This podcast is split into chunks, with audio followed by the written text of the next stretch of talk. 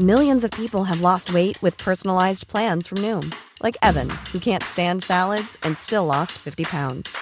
Salads, generally, for most people, are the easy button, right? For me, that wasn't an option.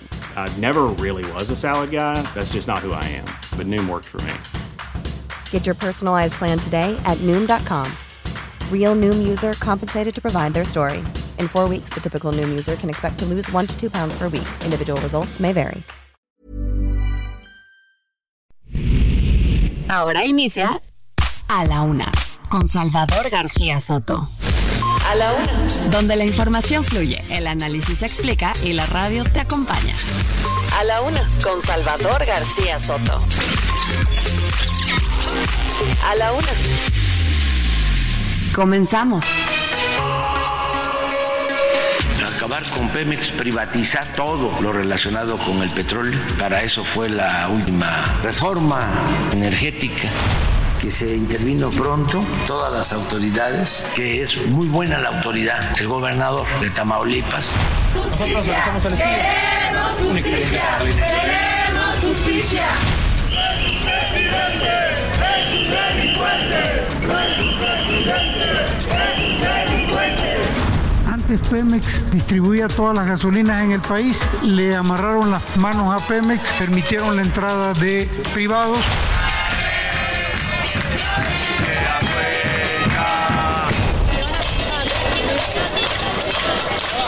Tenemos posibilidad de llegar a un acuerdo o coincidir, son visiones distintas.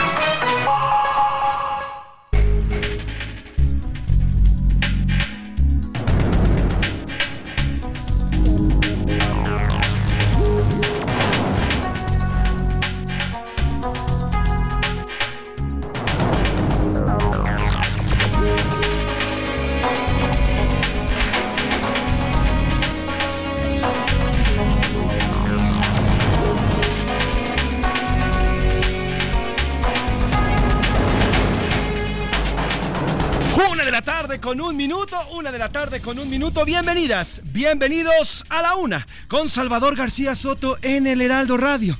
A nombre del titular de este espacio, el periodista Salvador García Soto y de todo este gran equipo que hace posible día a día este espacio informativo, este servicio informativo que le presentamos a través de las frecuencias de Heraldo Media Group. Yo le saludo y le agradezco el favor de su atención. Yo soy José Luis Sánchez Macías y le vamos a informar en esta tarde, tarde de jueves, jueves 4 de enero del 2024. Continuamos ya avanzando en este año que nos está sorprendiendo con muchísimas cosas y con muchas más que van a venir en los próximos meses. Le agradezco de verdad que usted nos siga sintonizando y esté al pendiente de lo que aquí se dice y de todo aquello que aquí se platica. Y por el momento vamos a informarle y vamos a platicarle todo lo que ha ocurrido en estas últimas 24 horas que nos dejamos de escuchar y también nos dejamos de ver. Tenemos 22 grados centígrados aquí en la capital. Poco a poquito ya se siente menos frío, aunque continuará por lo menos estos eh, este fin de semana. Tenemos 8 grados centígrados como mínima, 23 como máxima aquí en la capital y los vientos van a continuar fríos. Cuídese, sígase cuidando, las enfermedades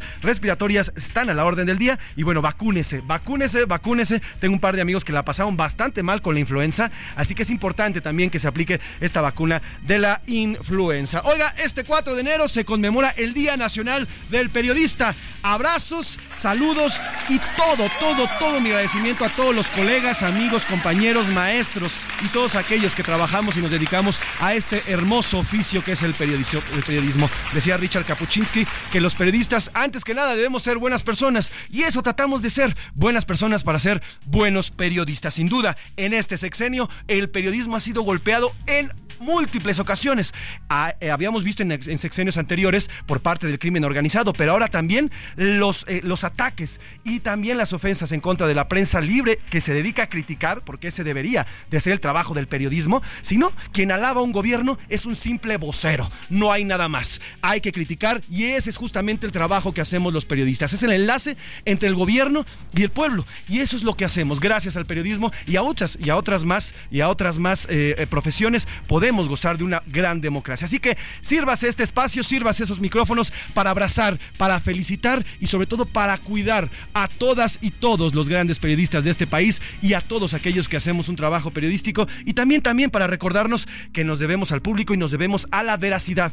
Y por eso, hoy Rubén Esponda, nuestro productor, ha hecho una selección, una selección para los periodistas, una selección de música para los periodistas. Más adelante vamos a escuchar lo que dijo hoy el presidente López Obrador al respecto del Día del Periodista. Por lo pronto, dicho lo anterior y ya anunciado este a la una, vámonos a los temas de hoy. Pero antes, oiga, tengo regalos para usted. Si me echan ahí un Tenemos regalitos para hoy. Hoy tenemos seis pases dobles para la obra El Mago de Wiz, el exitoso musical Super Soul de Broadway que marca el debut en teatro de Lucero Mijares, la hija de Lucero y de Manuel Mijares. Esta obra cuenta la historia de El Mago de Oz desde un punto de vista único y diferente, con orquesta en vivo y más de 22 actores de escena. Los boletos son para este sábado 6 de enero, regalazo para los chamacos en este día de Reyes Magos y será a las 8 y media en el Teatro Hidalgo, que se ubica justamente en esta avenida, en la colonia centro. Más adelantito le vamos a dar la dinámica, quédese, porque además le vamos a informar, pero tenemos regalitos también para este fin de semana. Sin nada más que decir, le voy adelantando los temas que vamos a, a tocar en esta tarde de jueves. Ahora sí viene lo chido. A la una, con Salvador García Soto. Togada. Este jueves, Elenia Batres asumió el cargo como nueva ministra de la Suprema Corte de Justicia de la Nación, luego de la salida del ministro Arturo Saldívar en noviembre de 2023. Ya dio sus primeras palabras, híjole, se fue con todo en contra del Poder Judicial y de la misma Corte, a la que a partir de hoy pertenece y ya fue sumada como jueza constitucional. Le tendremos parte de este, de este gran discurso que ha dado la, nueva ministra Elenia Batres y además, bueno, acompañada por una gran porra, ¿eh? Fue prácticamente, bueno, la llevó hasta el Perico, allá al Pleno de la Suprema Corte. Autocracia. Este jueves el presidente López Obrador llamó al Ejército Zapatista de Liberación Nacional a reflexionar sobre la pérdida de apoyo hacia el movimiento zapatista. Esto luego de que el pasado domingo, en conmemoración de los 30 años de este movimiento, bueno, pues criticara, eh, estuvo ahí, por cierto, el subcomandante Marcos, pero él, se criticara el tema del gobierno y cómo a 30 años del levantamiento de este ejército en Chiapas no ha pasado absolutamente nada y no ha cambiado nada en la situación de nuestro país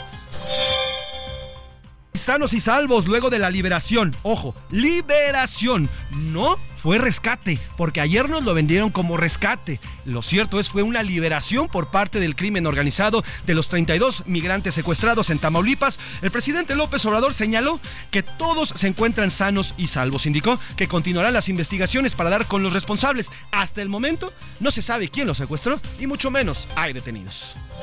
Y arrancan. Octavio Romero Oropesa, Romero Oropesa, director de Pemex, ha indicado esta mañana durante la conferencia de Palacio Nacional que a partir del 30 31 de enero va a haber ya petróleo en la refinería Dos Bocas. Pues a ver, dijo el ciego, ¿no? Porque nos prometieron que iba a ser el primero de diciembre del 2023 cuando saldría el primer barril y a la fecha, ya 4 de enero del 2024, no tenemos un solo barril. Así que veremos si es que se cumple este, este nueva, esta nueva fecha final para comenzar ya a trabajar en Dos Bocas.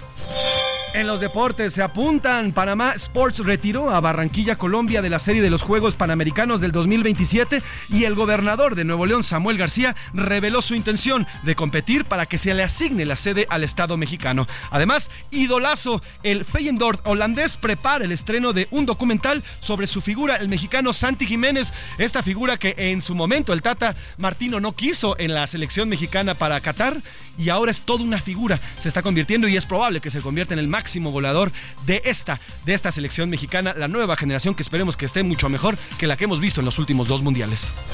Tendremos el entretenimiento e iremos a las principales calles de las, de las ciudades en esta República Mexicana. Iremos a Nuevo León para platicar qué pasó con el tema de refrendo. Hubo una confusión porque en el nuevo Nuevo León, que le llaman, intentaron quitar los, las ayudas para aquellos que tienen automóviles híbridos y 100% eléctricos. La gente obviamente se empezó a quejar porque se supone que si la gente está haciendo un esfuerzo por comprar un automóvil, ya sea eléctrico o híbrido, que hoy por hoy son bastante caros, bueno, pues además les quisieron dejar caer ahí una lana. Al final se va a echar para atrás el ayuntamiento, el, el gobierno de Nuevo León, se va a echar para atrás, pero sí hubo confusiones y le platicaremos lo que está ocurriendo también ahí en Nuevo León. Hablaremos también de cómo va el tema del frío. En fin, iremos en cada uno de los estados de la República para informarle y traerle de primera mano la información que usted, que usted debe conocer para que tome las mejores decisiones y también tenga esas pláticas en sobremesa. Sin nada más que decir, ¿qué le parece si nos vamos directito a la información? Que ya estamos aquí en A la Una con Salvador García Soto. Estas son las de cajón en A la Una.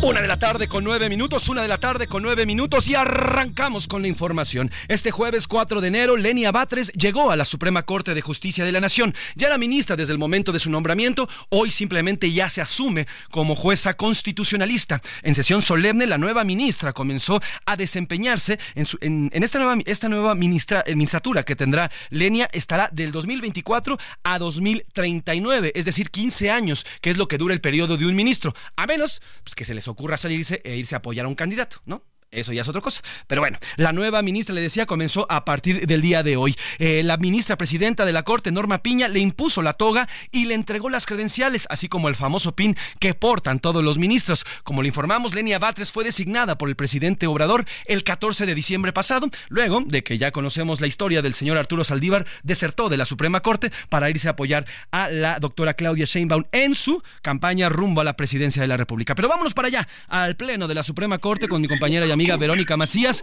que nos cuenta parte del discurso y cómo se vivió esta toma de ministratura por, por parte de, de Lenia Batres, porque además llevaba porra. Por ahí dicen que se llegó hasta el perico, querida Vero. ¿Cómo estás? Buenas tardes, feliz año. Cuéntanos cómo se vivió ya la toma de protesta de la ministra Lenia Batres. Hola José Luis, muy buena tarde, te saludo con mucho gusto y efectivamente hace unos momentos la Suprema Corte de Justicia de la Nación dio esta bienvenida a la nueva integrante del máximo tribunal del país, Lenia Batres Guadarrama. En sesión solemne, la ministra presidenta Norma Lucía Piña le colocó esta toga eh, magisterial y la ministra Yasmín Esquivel fue quien pronunció este mensaje de bienvenida y calificó a Batres como una mujer de ideales y que aportará mucho al máximo tribunal del país. Además destacó que ella será pues la, la número 15 de estas mujeres que han integrado el máximo tribunal del país, cuando en otros tiempos pues estaba dominada por hombres. Vamos a escuchar. La señora ministra Lenia Batres Guadarrama es la decimoquinta ministra mujer en ocupar esta posición en toda la historia de la Suprema Corte de Justicia de la Nación. La mujer número 15 constituye un hecho inédito y por demás significativo si consideramos que en los más de 200 años de historia de la Corte Suprema, alrededor de 500 hombres han formado parte de ella y hoy tan solo 15 mujeres la hemos integrado. Pepe, y es que la ministra Lenia, ella pronunció también un discurso en el que criticó las decisiones de la Corte que anulan leyes del Congreso por temas de procedimiento. Además, reprochó que los ministros ganen más que el presidente y que tomen atribuciones que no les corresponden. Vamos a escuchar.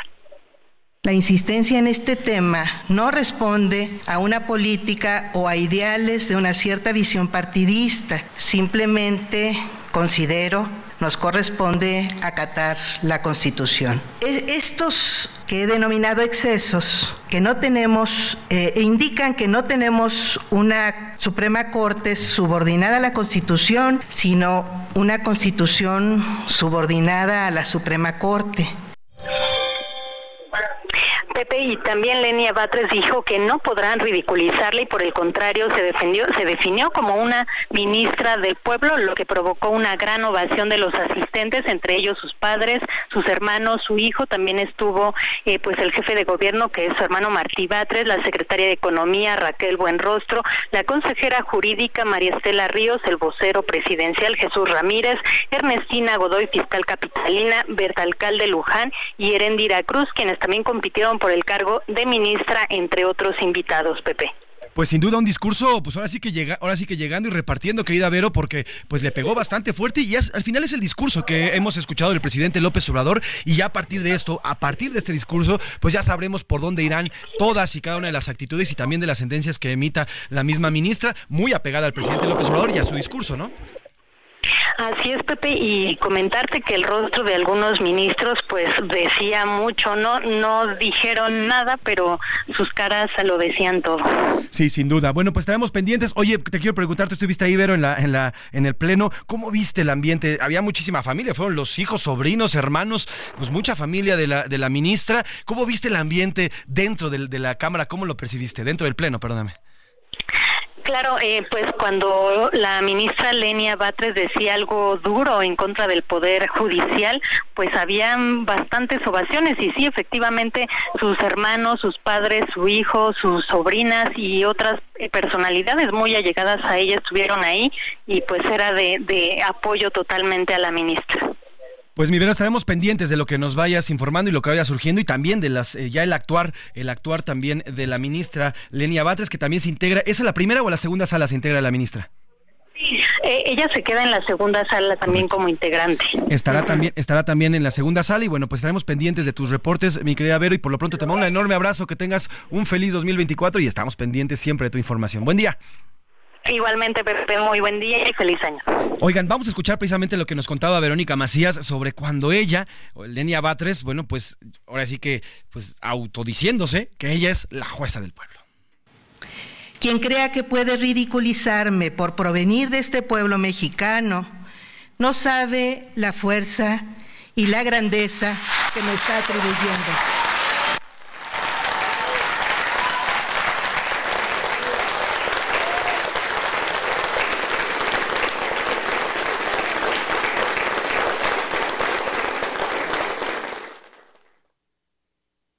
Fuerza y grandeza que recibo con esa dignidad.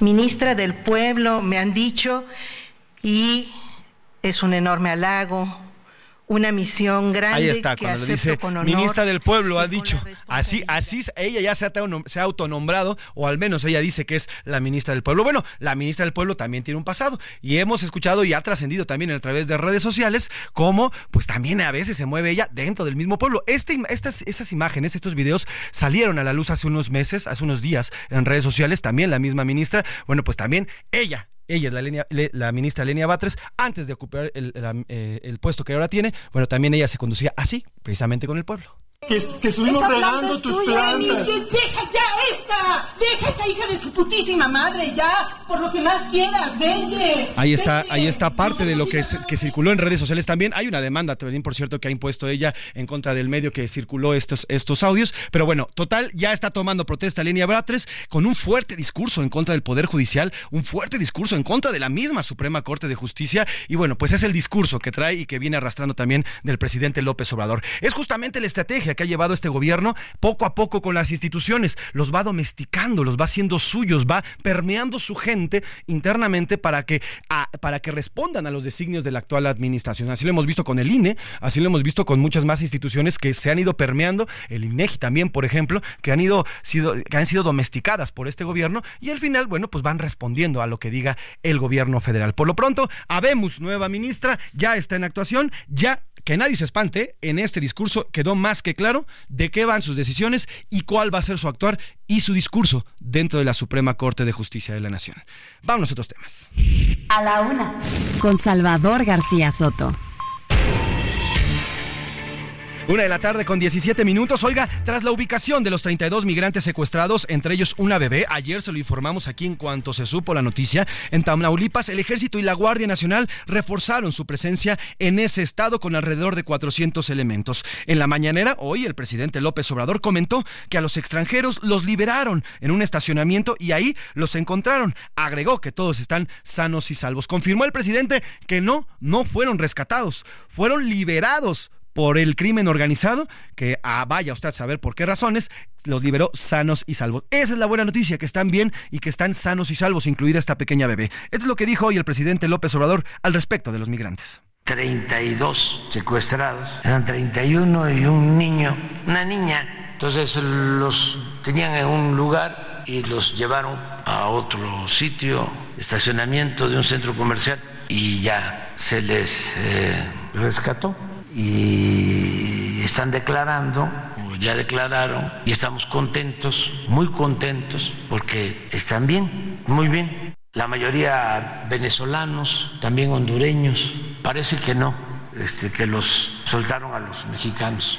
Y era por la, el cobro de sí, extorsión a familiares en Estados Unidos. Por lo pronto, pues este, celebremos que aparecieron con vida. Sigue la investigación, la está haciendo el gobierno del Estado con el apoyo de nosotros y sigue el operativo también. Es, es increíble cómo nuestro mandatario, bueno, pues dice, sí, lo secuestraron, como si fuera, no sé, cualquier cosa, como si fuera un acontecimiento que ocurre día a día. Y pues sí, con esa normalidad, sí, lo secuestraron, lo secuestraron y bueno, lo bueno es que ya están bien. Ayer la secretaria de Gobernación aseguraba que fueron rescatados. No, fueron liberados. En su tuit, literalmente, la secretaria dice, acaban de informarme el gobernador Américo Villarreal que fueron rescatados sanos y salvos.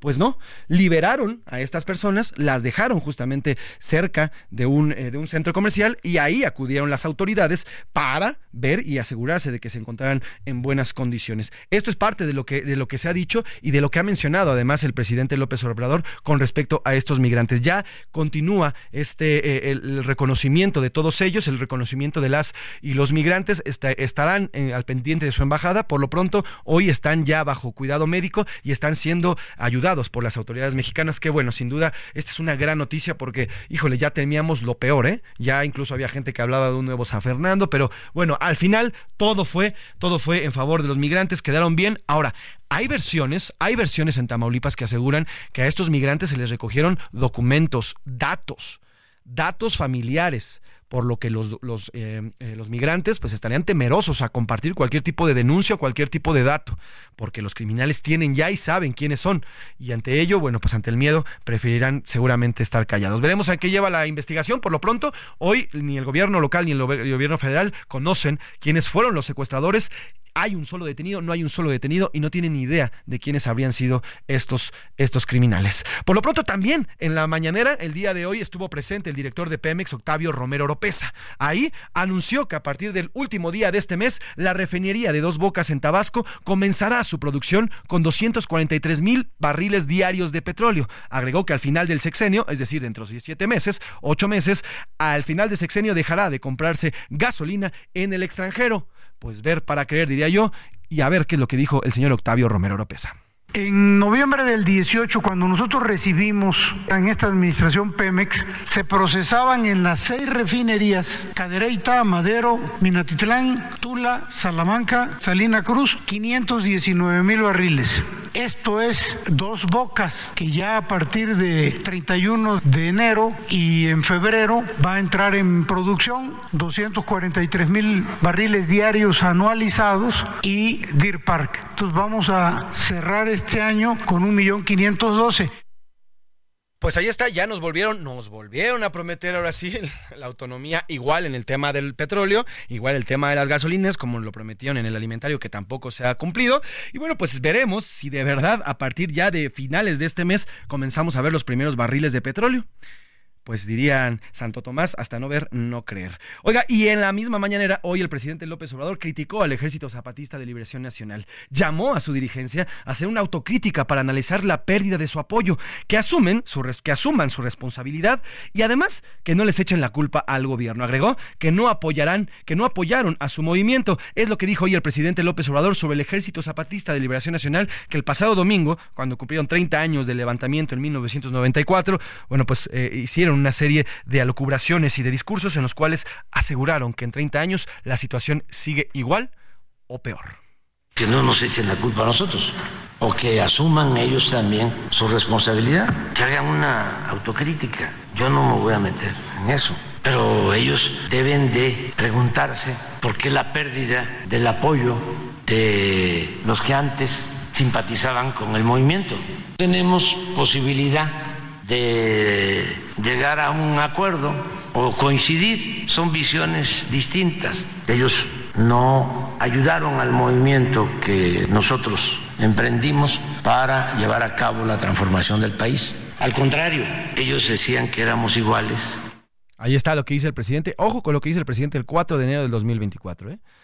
Poco a poco fueron perdiendo apoyo porque no cumplieron. A ver si no le pasa lo mismo a la 4T. Hemos estado viendo como muchos, muchos allegados desde el mediados del sexenio han ido desertando.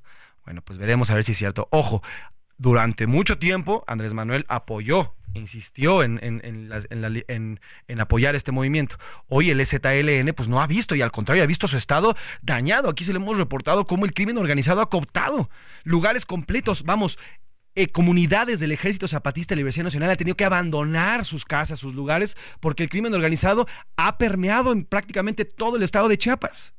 Y bueno, pues entonces, ¿qué quieren que les diga el STLN? No, va muy bien, felicidades, nuestro estado está padrísimo. Pues no, obviamente el STLN hizo una crítica como lo ha hecho en todos los gobiernos, nada más que el presidente, pues ya sabemos que no le gusta la crítica. Oigan, nos vamos a ir a una pausa, regresamos rapidísimo, se nos fue rapidísimo esta primera media hora y vamos a irnos con la primera canción, El Reportero, una canción de Guaco 1988. La agrupación Guaco fue eh, eh, en los años 60, fue quien enmarca esta, esta celebración justamente con esta canción. En Maracaibo, Venezuela, en esta canción hablan de cómo era el periodismo en esos años, en los años 60, y bueno, pues al final sigue siendo prácticamente lo mismo. Así que te parece, mi Luis, el reportero. Hoy estemos celebrando a todas y todos los periodistas. Felicidades.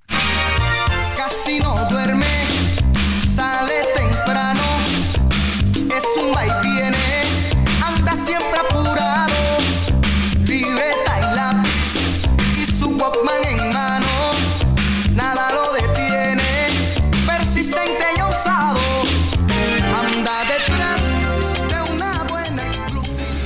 Heraldo Radio, con la H que sí suena y ahora también se escucha.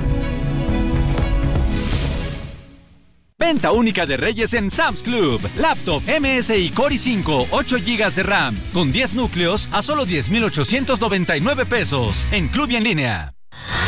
Pero lo del NFL sabe muy rico el recalentado viendo partidos de fútbol americano. A mí también me gusta mucho y además lo que sucede, sobre todo cuando estás siguiendo las transmisiones por televisión, preparan todo. O sea, el ambiente es eh, justamente navideño, es ambiente de fin de año, es ambiente de familia.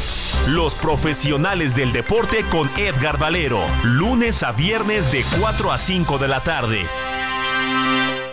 Las modas vienen y se van. Y hoy, el cristal o metanfetamina está de moda. Pero lo que viene y no se va son sus efectos dañinos. El cristal quita el hambre y el sueño, provocando alucinaciones y psicosis. Es muy agresivo para el cuerpo y la mente. Ahora el narco le añade fentanilo para engancharte desde la primera vez. Y el fentanilo mata. No te arriesgues. Si necesitas ayuda, llama a la línea de la vida 800-911-2000. Secretaría de Gobernación. Gobierno de México. Con cada latido, las mentiras tiemblan. Con cada latido se acerca más la verdad. Con cada latido, los rencorosos tiemblan. Con cada latido, la incompetencia se va. Porque otro México es posible. Con seguridad, sin divisiones, con igualdad. Con cada latido, nos acercamos más a la victoria. Porque somos millones los que queremos para México un gobierno de verdad. PRD. En Soriana, rosca de reyes rellena de dulce de leche o choco avellana, 360 pesos. Soriana, la de todos los mexicanos. A enero 4, aplican restricciones.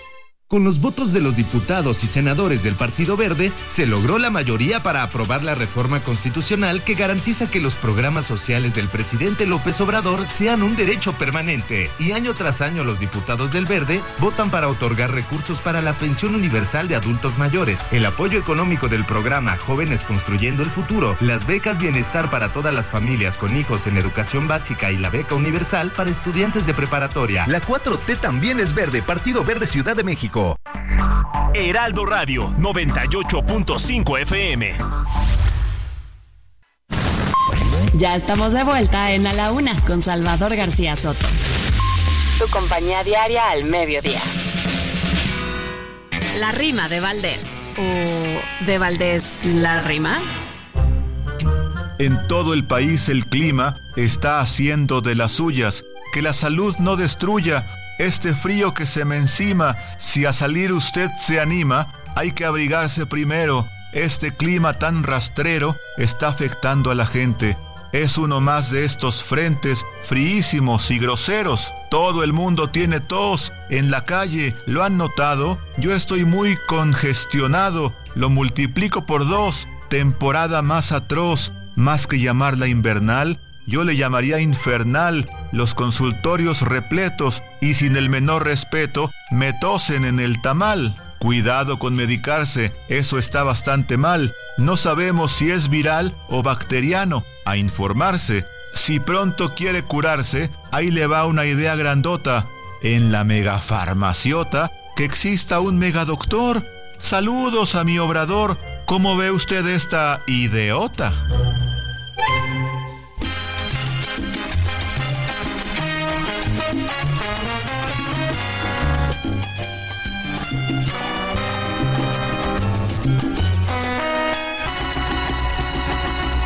Tu amor es un periódico de ayer que nadie más procura y a leer.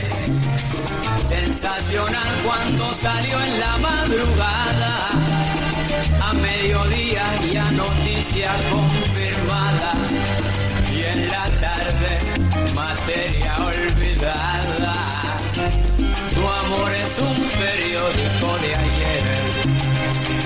Titular que alcanzó página entera. Por eso ya te conocen donde quiera. Tu nombre ha sido un recorte que guardé y en el álbum del olvido lo pegué. Tu amor es un periódico de ayer que nadie más procure ya leer el comentario que nació en la madrugada y fuimos ambos la noticia propagada y en la tarde materia olvidada. Tu amor es un periódico de ayer. Estás escuchando Salsa Brava con y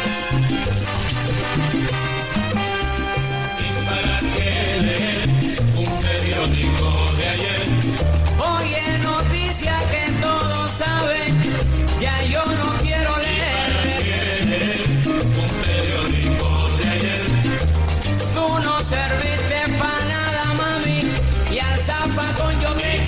Una de la tarde con 33 minutos, una de la tarde con 33 minutos y regresamos con este ritmazo. Estamos escuchando al, al gran Héctor Lavoe, puertorriqueño de nacimiento, uno de los íconos de la salsa a nivel mundial. Y bueno, con esta canción, periódico de ayer, que es todo un clásico. Un clásico, el compositor puertorriqueño Tite Curet Alonso quiso comparar a un amor viejo con un periódico de ayer. Hoy, cuando los medios de comunicación actualizan sus portales web constantemente, se hace cada vez mucho más difícil ver o tener en las manos un periódico de ayer. Pero la canción, la canción sigue vigente, como sigue vigente el amor. Así que bueno, pues trépale mi Luis a Héctor Lavoe con periódico de ayer, un clásico de la salsa y también de nosotros los periodistas que nos encanta escuchar nuestra vida reflejada en estas canciones.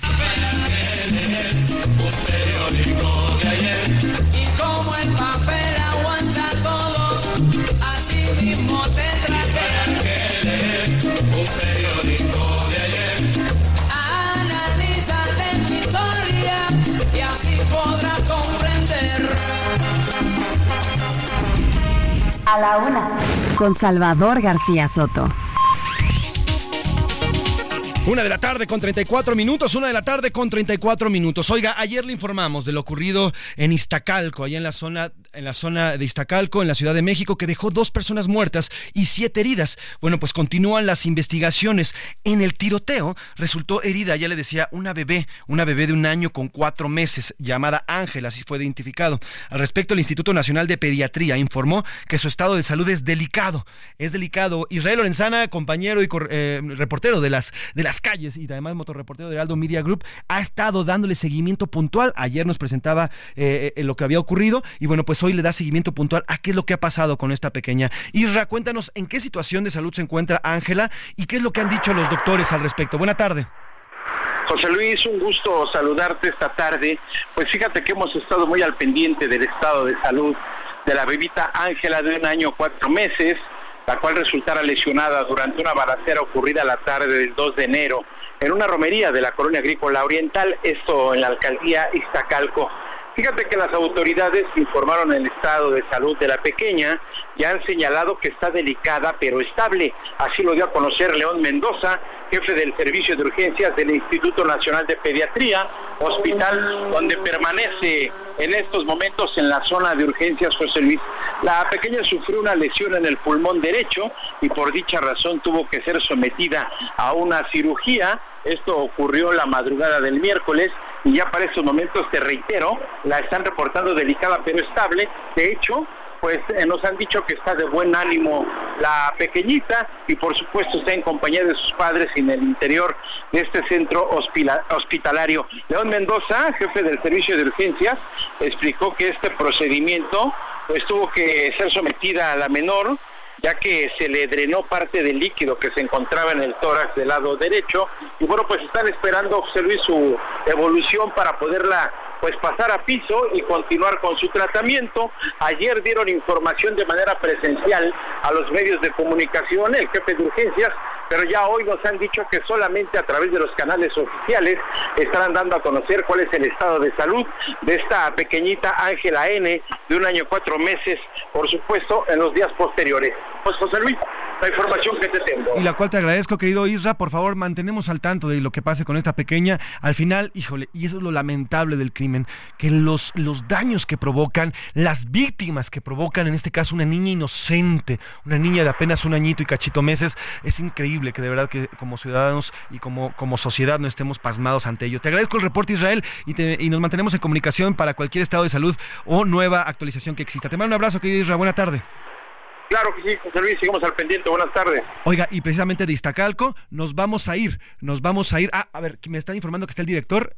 Vamos, vamos, vamos, vamos con Gerardo Galicia, que tiene el director del, del Aeropuerto Internacional de la Ciudad de México. A ver, vámonos al Aeropuerto Internacional de México, de la Ciudad de México, porque la madrugada de este jueves, un hombre fue apuñalado dentro de las instalaciones del Aeropuerto Internacional de la Ciudad de México. El ataque le dejó heridas en la cabeza y el cuello. Fueron al parecer dos pasajeros que se habrían atacado. Pero vamos a conocer la información de primera mano con Gerardo Galicia, reportero de, de Heraldo Media Group, que nos cuenta lo ocurrido este, esta madrugada allá en el aeropuerto. ¿Cómo estás, mi Jerry? Buena tarde. Cuéntanos qué ocurrió y qué es lo que ha dicho también la autoridad del aeropuerto. Buen día.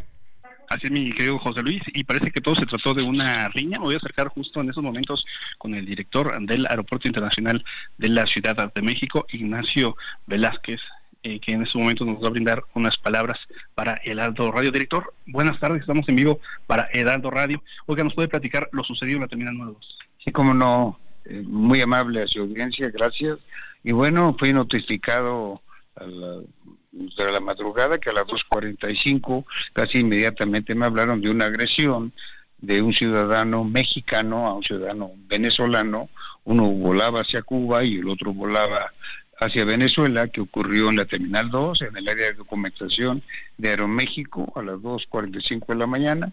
Ocurrió una, una agresión, un ataque con, con, arma blanca. De inmediato activamos el protocolo, se buscaron las evidencias eh, videográficas y, y ya podemos determinar cómo fue el ataque y ya inmediatamente se atendió al principalmente al, al, herido porque ya había sido ya había sido utilizado de inmediato por toda la gente y por la policía auxiliar el, el agresor y al herido se le trasladó casi de inmediato a un, a un hospital particular y al, y al agresor se entregó a las autoridades correspondientes. ¿Funcionó perfectamente bien el protocolo que tienen eh, para este tipo de situaciones? Pues es casi de inmediato, es casi de inmediato, independientemente que es ahora pues no hay mucha gente, entonces fue, fue inmediatamente detectado y se activaron los protocolos y, y desgraciadamente no pasó mayor, afortunadamente no pasó a, a mayores, que, que, hubiera herido a, a, más gente o que se hubiera involucrado otra gente en la riña, que hubiera habido más heridos y no, nosotros, como repito, esto ocurrió en el área no documentada. Iban pasajeros que entendemos que apenas iban a documentar uh -huh. en el área eh, previa a la documentación en los filtros, que es donde los pasajeros eh, y, todo personal que vaya a ingresar a la zona documentada es revisada meticulosamente con rayos X y además manualmente para que no pase ninguna arma blanca y hubiera sido de, máxima preocupación para nosotros que hubiéramos detectado que esto hubiera ocurrido dentro del área documentada, que decir que burló o pasó esos filtros eh, y, y, y, no hubo efectividad en los mismos. Eh, director, eh, veíamos que la zona está completamente acordada, se siguen realizando las investigaciones, van a haber peritajes, pero las operaciones no se ven afectadas. No, en ningún momento se, se afectaron por ley, por ley tenemos que la, la, autoridad competente inmediatamente acordonó el área, seguramente llevará su, sus tiempos periciales de ellos que esto ocurra, pero las operaciones no, no han sido afectadas en absoluto.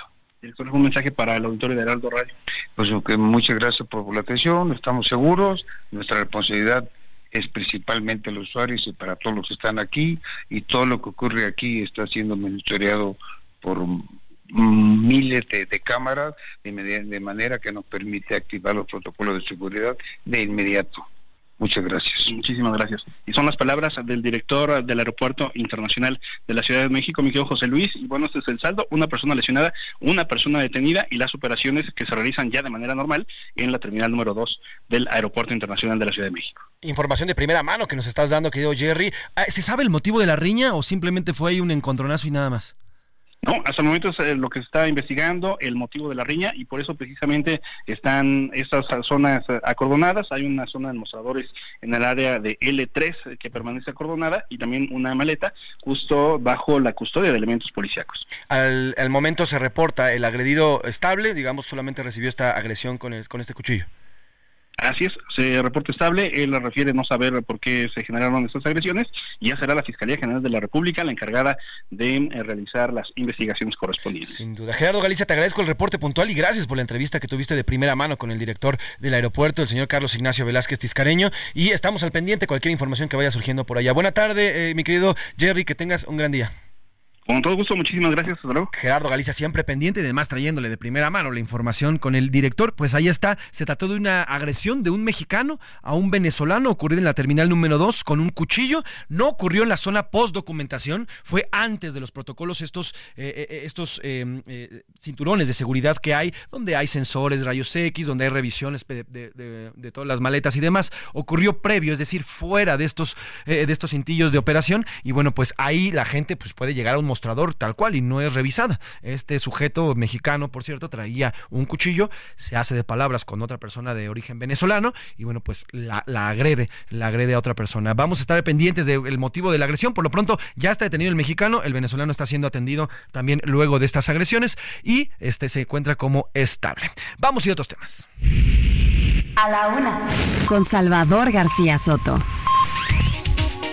Una de la tarde con 43 minutos, una de la tarde con 43 minutos. En este espacio le contamos desde ayer que fueron localizados y fueron rescatados también, fueron hallados los, los 31 migrantes que habían sido secuestrados en días anteriores allá en Tamaulipas. Para conocer más detalles sobre su ubicación y el rescate, la tarde de ayer, el miércoles, saludo con muchísimo gusto al doctor Jorge Cuellar Montoya, él es vocero de seguridad del estado de Tamaulipas. Doctor, ¿cómo está? Muy buenas tardes, gracias por volvernos a tomar esta llamada. Gracias, eh, el agradecido soy yo por la oportunidad de dirigirnos a, al amplio auditorio de este programa, a la orden. Al contrario, gracias a usted, doctor. Le quiero, quiero arrancar preguntándole en qué situación se encuentran los migrantes, cómo están en estos momentos y si ya son atendidos médicamente y qué reporte tiene al respecto. Bueno, desde el día de ayer que fueron rescatados, eh, fueron atendidos por los servicios médicos que proporcionó el Estado y posteriormente, después de tener entrevistas con todos y cada uno de ellos eh, y, pasaron al Instituto Nacional de Migración, que es la dependencia, la instancia de gobierno que corresponde atender a los migrantes y se encuentran ya en, pues con la atención del Instituto Nacional de Migración en su delegación en Tamaulipas. Ahora, doctor, en, el, en este momento en el que nos encontramos, ha habido información desde Tamaulipas, sobre todo medios locales, han dicho que el tema de los migrantes, los criminales habrían recogido información de estos migrantes para extorsionarlos y que no dijeran nada y que no hicieran declaraciones para señalar a quienes fueron sus captores. ¿Qué información tiene al respecto de este tema y si en realidad sí estos criminales habían recogido credenciales y documentación, incluso información de estos migrantes?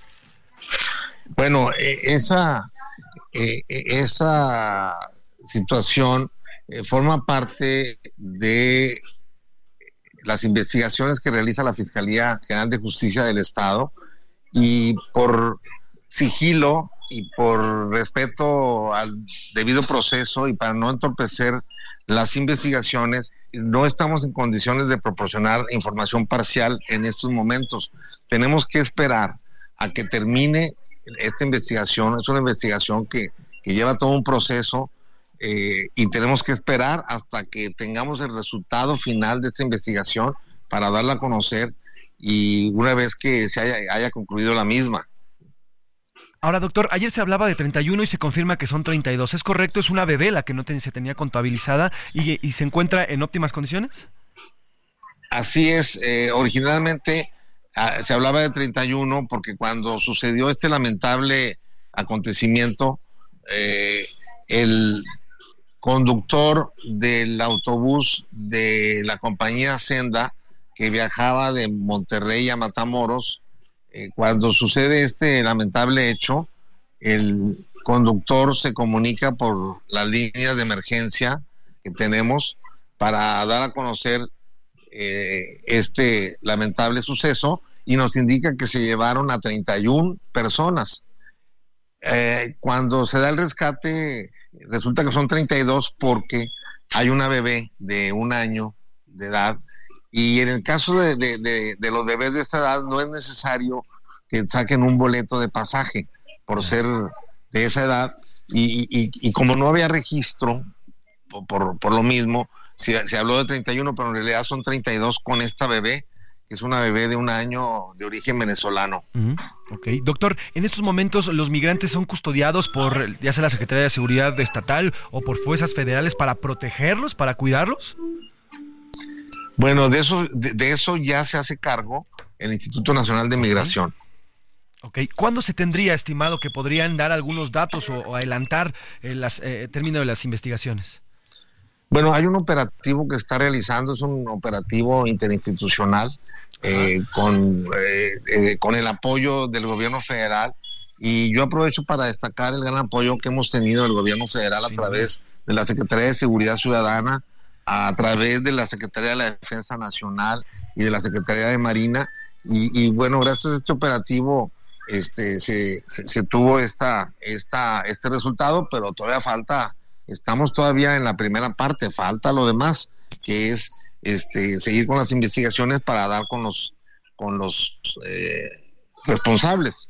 En estas investigaciones, y entiendo, y bajo lo que nos ha comentado desde, desde el martes, el doctor Jorge Cuellar, estamos platicando con el doctor Jorge Cuellar Montoya, vocero de Seguridad del Estado de Tamaulipas. En estas investigaciones, doctor, entiendo que no nos puede dar nombres, pero ¿se tienen por lo menos identificado o alguna línea de investigación en cuanto a los, eh, los grupos del crimen que podrían estar eh, pues, inmiscuidos en este acto? Yo sería muy responsable si proporcionara alguna información parcial eh, eh, todo esto forma parte de la investigación que realiza la Fiscalía General de Justicia y tenemos que tener sigilo y, repito también, eh, no entorpecer la investigación y no afectar el debido proceso.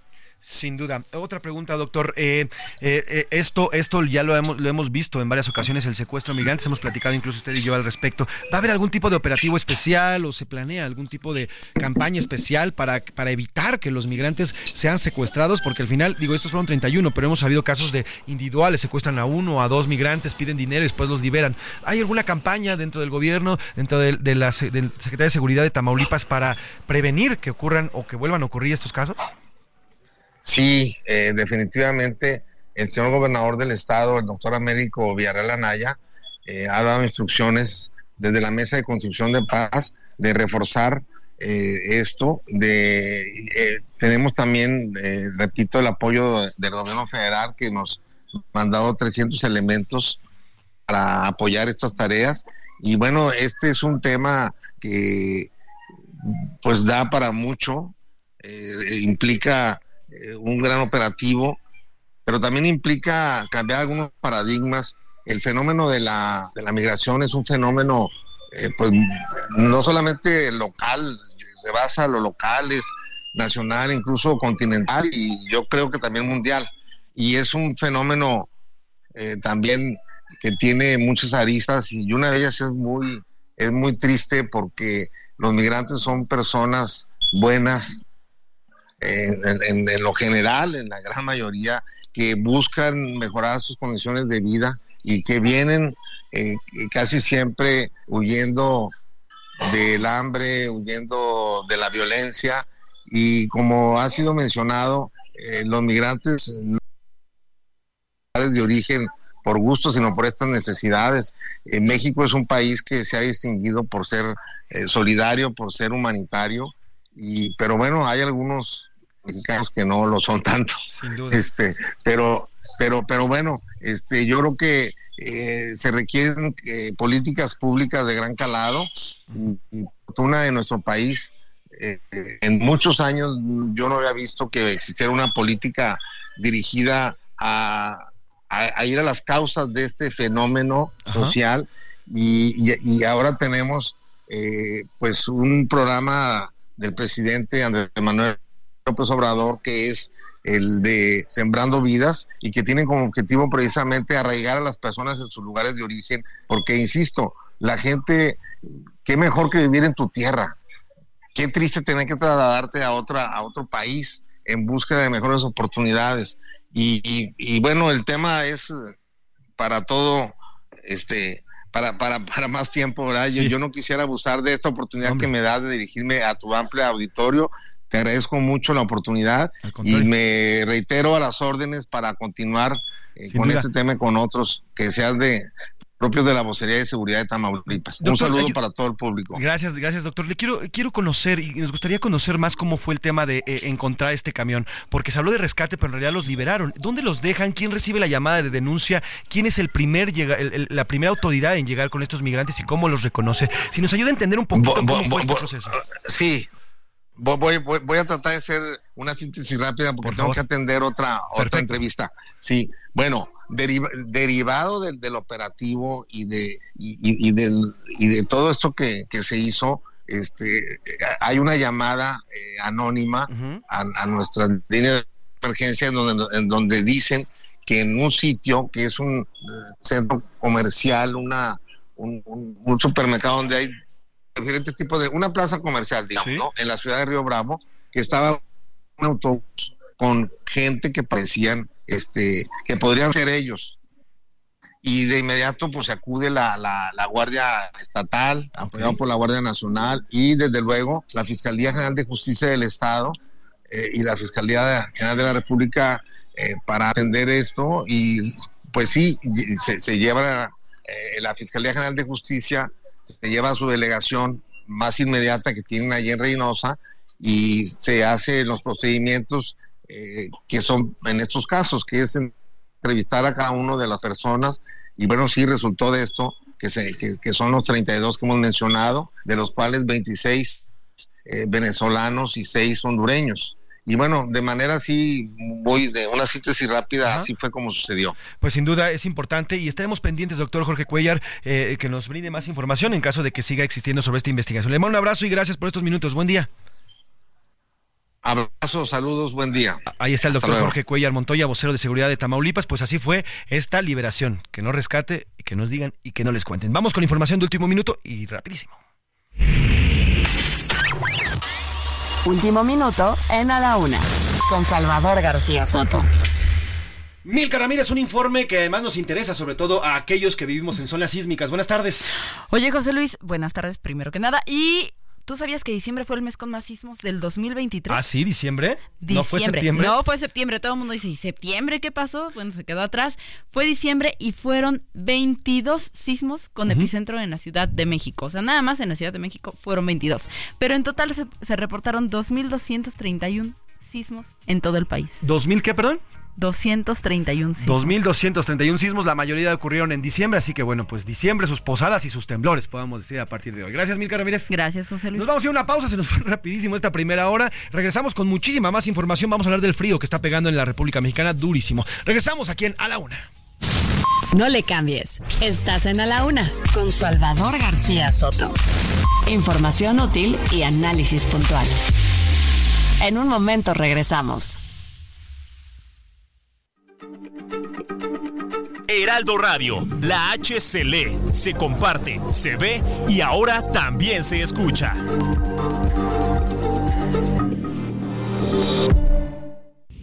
Ya inicia la segunda hora de A la Una con Salvador García Soto. A la Una, donde la información fluye, el análisis se explica y la radio te acompaña. A la Una con Salvador García Soto. A la Una Comenzamos. In a piece of Michael Jackson. The stuck in the moves of Michael Jackson. Just when you thought he was done, he wants to give it again. I could put around the world today. He wanna write my obituary. No matter what, you just wanna read it again. No matter what, you just wanna feel it again. Is it strange that I would fall in love?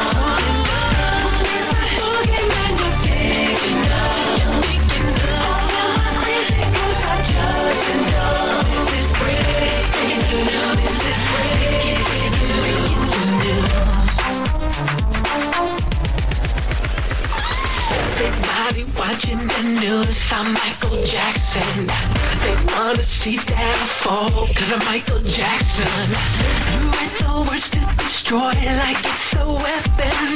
You turn your back on the love and you can't get it again. No matter what Wanna it again, no what. You just wanna feel it again.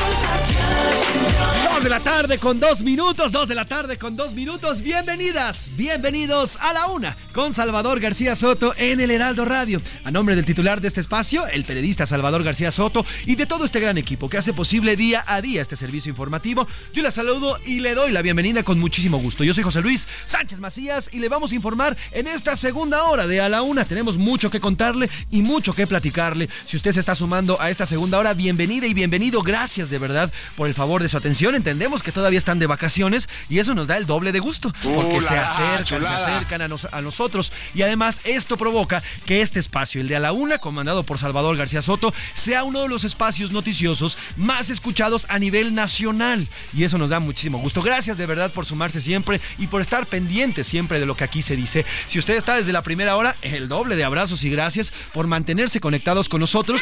Y bueno, a lo largo de esta primera hora ya platicamos de lo ocurrido con la llegada de Lenia Batres a la Suprema Corte y el discurso que lanza de inicio. También ya platicamos sobre los migrantes liberados, los 32 migrantes, no 31. Había una bebé de un año y cachito que estaba dentro de estos secuestrados. Hablamos también de la nueva promesa que nos lanzan desde Petróleos Mexicanos. El señor Octavio Romero Oropesa dice que a partir del final de enero, es decir, dentro de más o menos 27 días, estaremos viendo la primera producción de petróleo de dos bocas.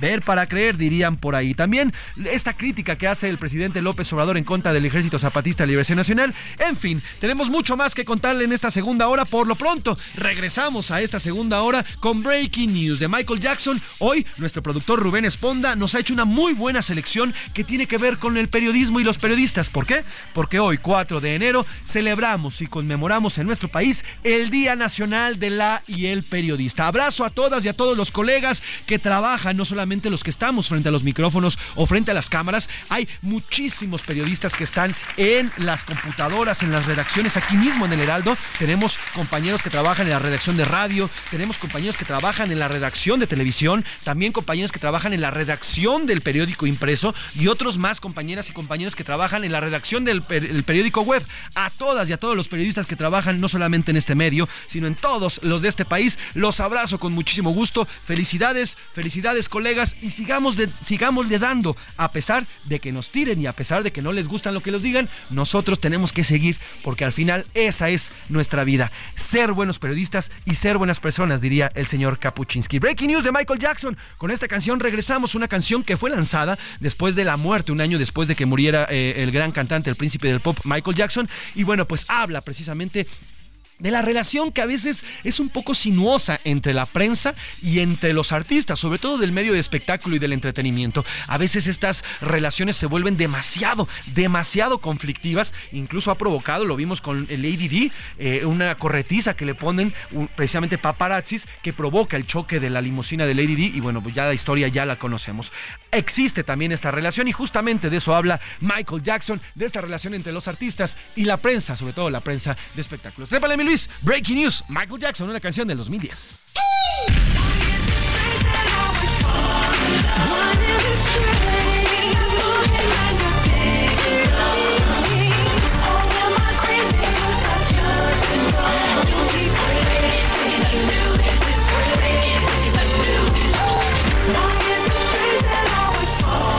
Dos de la tarde con seis minutos, dos de la tarde con seis minutos y vamos a platicar en los temas que tenemos justamente para esta segunda hora. Viene bastante nutrido, tenemos mucho que informarle y a partir de ahora comenzamos esta segunda hora y le vamos a platicar sobre en esta, en esta segunda hora le contaré sobre los efectos del Frente Frío número 24 que ya se deja sentir en algunos estados del norte de México. En Sonora, algunas carreteras tuvieron que ser cerradas luego de unas fuertes nevadas que cayeron justamente en estas vías rápidas en el estado sonorense.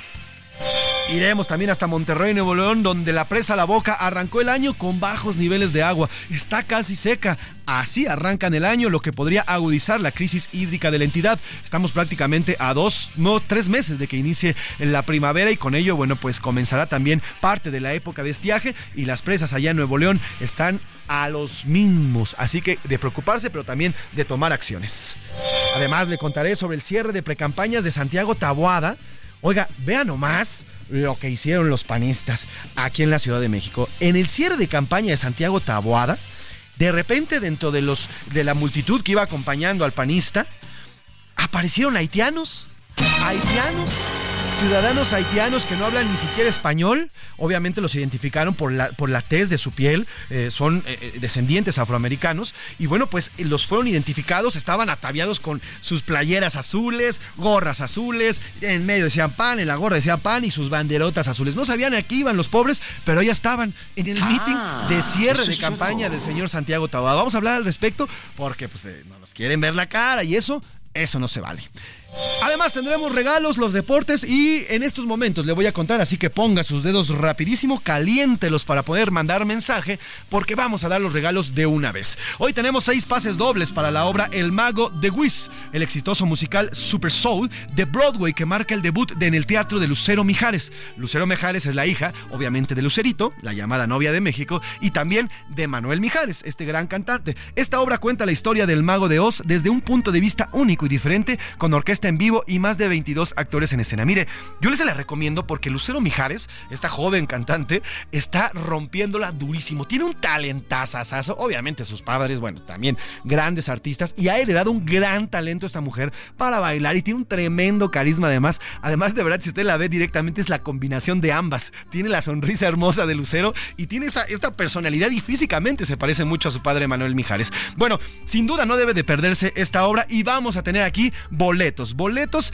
para regalarle. Los boletos son para este sábado, 6 de enero. Apúntele bien, 6 de enero a las 8 y media de la, de la noche en el Teatro Hidalgo, ubicado en Avenida Hidalgo, en la Colonia Centro, a un costado del Palacio de Bellas Artes. La pregunta que le hacemos en esta tarde para que se lleve esos boletos.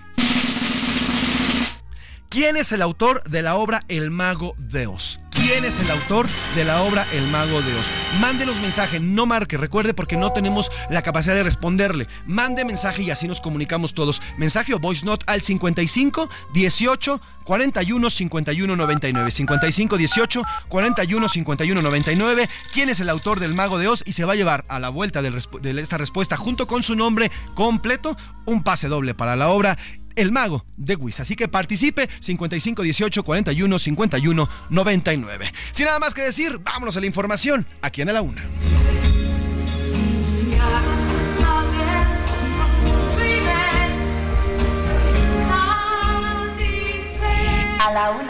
Con Salvador García Soto. 2 de la tarde con 9 minutos, 2 de la tarde con 9 minutos y arrancamos con la información. En Sonora, el Frente Frío 24 ha dejado congelado el asfalto y han cerrado carreteras. Además, ha nevado en la sierra en la madrugada de este jueves. Les está pegando bastante frío con este Frente Frío número 24. Vamos hasta el norte, a este hermoso estado del estado sonorense con Gerardo Moreno, nuestro corresponsal que nos cuenta cómo fueron avisadas también varias, varias estaciones eh, de transporte público luego de que el asfalto se congelara ante el frío y esto obviamente provoca accidentes y además aumenta el número de accidentes. Recordemos que a partir de ayer comenzó este Frente Frío número 24. Hemos sido constantes desde hace dos semanas con la entrada de frentes fríos. No sale uno y ya está entrando a otro y eso ha provocado la baja de las temperaturas no solamente en el norte, sino también la hemos sufrido nosotros en el centro y un poquito hacia abajo. Eh, reportaban la semana pasada en playas como Cancún, como otras playas como Manzanillo, otras playas en Veracruz, pues eh, temperaturas de 28, 27 grados. Para ellos, bueno, pues para ellos eso es es, eso es fresco, digamos. Ellos viven sobre 30, 32 grados centígrados y para ellos tener 27, 26 grados es bastante, bastante fuerte y para ellos es frío. Pero por lo pronto en Sonora vamos precisamente con Gerardo Moreno que nos tiene información al respecto de las carreteras y cómo ha afectado también el tránsito este Frente Frío número 24. Gerardo, cuéntanos, buena tarde. Hola, ¿qué tal, José Luis? Buenas tardes, qué gusto saludarte a ti y al auditorio. Y efectivamente ya este día se dejó sentir todo el Frente Frío número 24 aquí en el estado de Sonora, que provocó congelamiento de asfalto y caída de nieve en la sierra, lo cual ocasionó que se cerraran las carreteras que van de Imuris a Cananea y lo que se conoce como el Puerto San Luis, que es la carretera que conecta de Aguaprieta, Sonora, con Jano, Chihuahua. Platicarte que la Coordinación Estatal de Protección Civil informó que fue desde la madrugada de este jueves que se cerró completamente el paso en la zona conocida como Puerto Cananea, que está en la Sierra Alta entre Imuris y Cananea, porque se presentó cristalización en la cinta asfáltica. También para alrededor de las 5 de la mañana se cerró completamente la carretera Aguaprieta-Janos, ya que presentó una nevada intensa que puso en riesgo a los conductores que intentan cruzar el puerto San Luis entre ambos estados. Las recomendaciones que se hacen en estos momentos son mantener precauciones en la zona y atender las instrucciones de las autoridades, ya que alrededor de las 10 de la mañana fue cuando se reabrió el paso en la carretera Imuriza-Cananea. Sin embargo, en estos momentos todavía el puerto San Luis permanece cerrado. Platicarte que el pronóstico marca que este jueves se estará desplazando el Frente Frío 24 hacia el norte y noroeste de Sonora, ya luego se estaría desplazando hacia el sur de Estados Unidos, dejando sin efecto a los estados de Sonora. Sin embargo, las temperaturas se seguirán presentando heladas. El día de hoy la más baja se registró en Yécora con menos 6.5 grados, también Aguapieta con menos 4 y en el municipio fronterizo de Nogales con menos 3, donde se presentaron también precipitaciones de 1 a 2.4 milímetros acumulados. Platicarte que el pronóstico también marca que para el día domingo ingresaría un nuevo frente frío que también traerá lluvia y nevadas para el estado de Sonora. Pues sin duda les está pegando bastante fuerte, Mijera. Te pido que nos mantengamos en comunicación. ¿Hasta el momento se ha reportado algún deceso o algún eh, problema con alguna persona?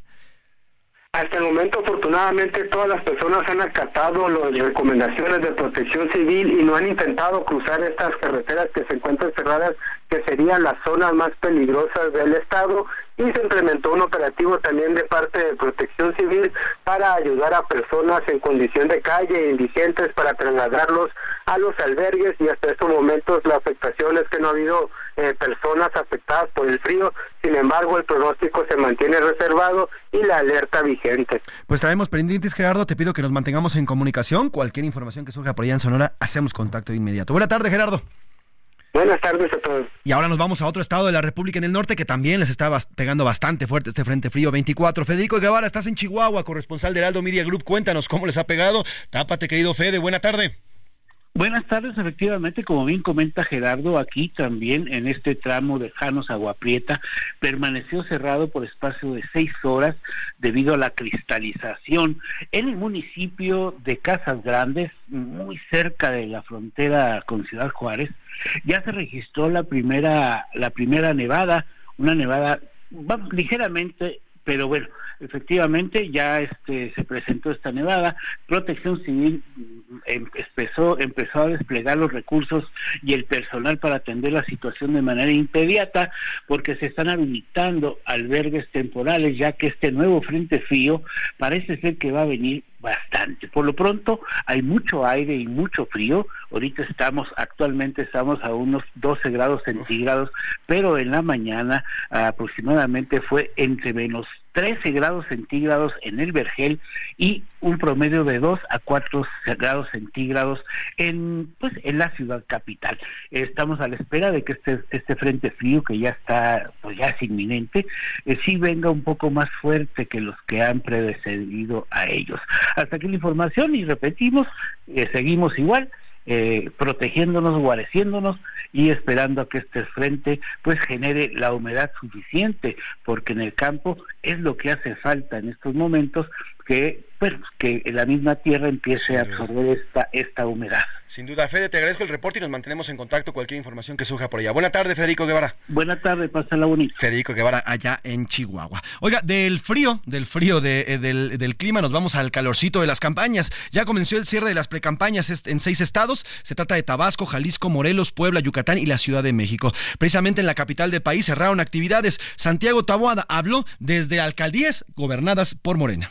Es una alcaldía muy, muy abandonada, muy insegura. No es la que nos quieren vender. Nosotros lo que queremos es realmente darle a la ciudad seguridad, darle calidad en los servicios y lo que estamos buscando realmente es que Iztapalapa no siga tan desigual.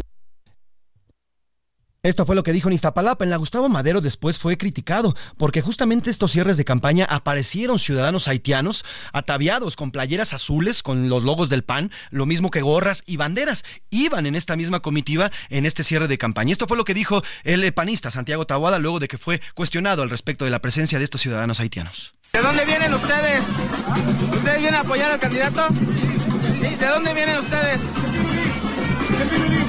Oye, ustedes los trajeron o, qué? Así fueron cuestionados estos ciudadanos, estos ciudadanos de eh, eh, oriundos de, Haití que formaban parte de este eh, de esta comitiva que estaba en el cierre de campaña. Pero vamos a platicar precisamente sobre este tema porque ha levantado muchísima polémica y muchas muchos cuestionamientos al respecto y le agradezco que nos tome estos minutos. Entendemos que tiene poco tiempo, pero gracias y vamos a hacerlo más efectivo al senador Emilio Álvarez y Casa, integrante de la campaña y vocero de, de Santiago Tahuada. Buenas tardes, senador. Buen jueves. ¿Me escucha, senador? Eh, no, al parecer no nos escucha el senador, ahí estábamos, estábamos escuchando de fondo un audio, pero bueno, ya le decía que estos, estos eh, eh, ciudadanos haitianos aparecieron en este cierre de campaña, fueron cuestionados, ya escuchó usted el audio, un reportero se acerca a ellos, un periodista se acerca a ellos y les dice, oye, ¿de dónde vienes? ¿Qué haces? Los haitianos nativos hablan francés, no tienen el español, no hablan español, y bueno, pues a todas luces fueran reconocidos y resaltaban dentro del grueso de la población que estaba acompañando a Santiago Tahuada, bueno, pues por su altura y por su tono de piel. Su, eh, tono de piel es naturalmente eh, más oscura, mucho más oscura, son descendientes afroamericanos, eh, son afrodescendientes, y bueno, pues naturalmente son, son negros. Al ser cuestionados justamente a qué venían y qué hacían, no tenían idea. Los pobres estaban con una gorra color azul, el azul panista, la playera pan, que también decía pan, y su bandera. Estaban ondeando la bandera y bailando al ritmo de la batucada que estaban tocando dentro de todo este mismo espacio. Y bueno, pues fueron cuestionados. Ha generado muchísima polémica este hecho, el hecho de que hayan sumado a haitianos a la campaña. Y bueno, pues han dicho que eh, unos, dijeron que se trataba de, de, un hecho de pues, evidenciar cómo los migrantes están viviendo. O sea, nos querían dolar la píldora. Lo cierto es que jalaron haitianos, llevaron haitianos a este evento de campaña y, y fueron descubiertos. Quien también cerró, eh, ya empieza con su cierre de campaña, es Clara Brugada. La, morenista Clara Brugada estuvo en la plaza de Santo Domingo, en el centro histórico. Ahí presumió tener la ventaja en las encuestas.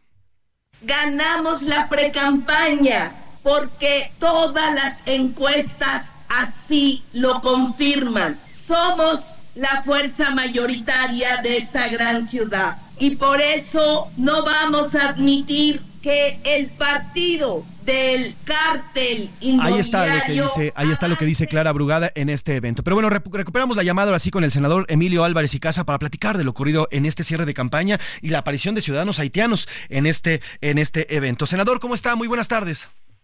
José Luis, muy buenas tardes. Un gusto saludarte y por tu conducto al auditorio de Heraldo. Gracias por su tiempo que siempre apreciamos, senador. Oiga, ¿qué decir de la aparición de estos, pues, de estos eh, ciudadanos haitianos en un evento de Santiago Tabuada de cierre de campaña? Pues la verdad es que pienso que este acontecimiento da eh, elementos para pensar, al menos, José Luis, en tres dimensiones. La primera es claramente deslindar un uso que pudiera tuviera intención política de desviación, de, de distorsión. La campaña de Santiago Tahuada no está en absolutamente indebido de nadie, ni de recursos ni de personas. Toca deslindar entonces cualquier interpretación que se quiera hacer de un uso indebido. Al contrario, hay preocupación en el equipo de Tahuada de que esto pudiera ser más bien una distorsión una manipulación. Y, hay elementos para pensarlo, porque el partido en el gobierno, Morena, y sus instituciones en la fiscalía, si son capaces de inventar delitos, pues cómo no van a ser capaces de intentar generar acciones que distorsionen la atención. Claro. ¿Y por qué digo distorsionar la atención? Y con eso voy al segundo punto. Este fue un evento de cierre de precampaña en Gustavo Madero. Más de 3.000 personas se reunieron en un territorio que se supone que Morena controla. Y como ha venido pasando en Iztapalapa y en otros lugares, está dándose un fenómeno muy interesante en la ciudad, que de hecho ya, se, ya sucedió en el 21, donde la gente ya está muy cansada de los abusos de las corrupciones de Morena. Me parece que lo que se intentó es desviar la atención de un hecho donde en una alcaldía que gobierna Morena están dándose fenómenos de mucha atención para un cambio de rumbo en la ciudad. Y la tercera, José Luis, es que en realidad esto es una buena oportunidad para hablar de la situación de los migrantes en la ciudad. Sin duda. Y es increíble que quien estuvo en la alcaldía de Iztapalapa, Clara Brugada o el gobierno, se les haya olvidado que la Ciudad de México es una ciudad santuario. Los migrantes hoy están abandonados. Claudia Sheinbaum en su momento, luego Martí Batres, decidieron bajar la cabeza y arrodillarse a la política del gobierno federal de López Obrador en el ánimo de victimizar y revictimizar a los migrantes, de abandonarlos, de perseguirlos con la Guardia Nacional, de no poner los albergues y las condiciones mínimas para su atención humanitaria. Vemos a los migrantes en viaducto, los vemos en la plaza. Yo estuve en, 100 metros, en 100 metros, senador, también, la avenida en 100 metros. estuve en la plaza en la Candelaria en diciembre dando alimentos a los migrantes porque están abandonados por la autoridad. Sin Y ahora vienen a querer dar clases de ética, José Luis el cinismo a veces no tiene límite. ¿eh? Senador, entonces con lo que entendemos podríamos, y lo que nos está diciendo es que sería entonces alguien apegado al gobierno de la Ciudad de México o a Morena quien estaría, digamos, eh, pues, filtrando o metiendo a estos migrantes con playeras del PAN eh, a, sus, a los meetings o a este en específico, este meeting de Santiago Tabuada. Sí, creemos que es una actuación de provocación. No tuvo nada que ver con el equipo de campaña de Santiago Tahuada. No es una acción de, la campaña de Santiago Tahuada. Usted como parte justamente del equipo de Santiago Tahuada nos puede asegurar que nadie, nunca nadie acarrearon a estos haitianos o les pagaron a estos haitianos para sumarse a este meeting. Puede estar absolutamente seguro que no se dio peso camiseta o recurso alguno para manipular a los migrantes. Al contrario, nuestro respeto y solidaridad para ellos. Y justamente ustedes eh, buscaron o intentaron localizar a estos a estos migrantes para preguntarle, pues ahora sí que quién quién pompó y quién los mandó a, infiltrar su, su marcha. Sí, estamos con ellos y hemos hablado, de hecho, con defensores muy reconocidos como William Matelus y otros, justo para que puedan explicarnos, en su opinión, qué es lo que pasó. Ok, digo, al final nosotros las imágenes que se ven son haitianos eh, con playeras, con gorras y con banderas bailando al unísono que van todo este meeting. Entonces, ahorita nada más para dejar en claro, desde las desde la campaña de Santiago Taboada, usted nos dice como parte de la misma, es Morena, en específico el gobierno de la Ciudad de México también, quienes intentaron infiltrar a estos haitianos en su evento. Lo que te decimos es con mucha claridad es que hay la hipótesis, no tenemos la certeza. Si los haitianos quieren ir a donde quieran, que los migrantes tienen todo el derecho constitucional. Sin duda.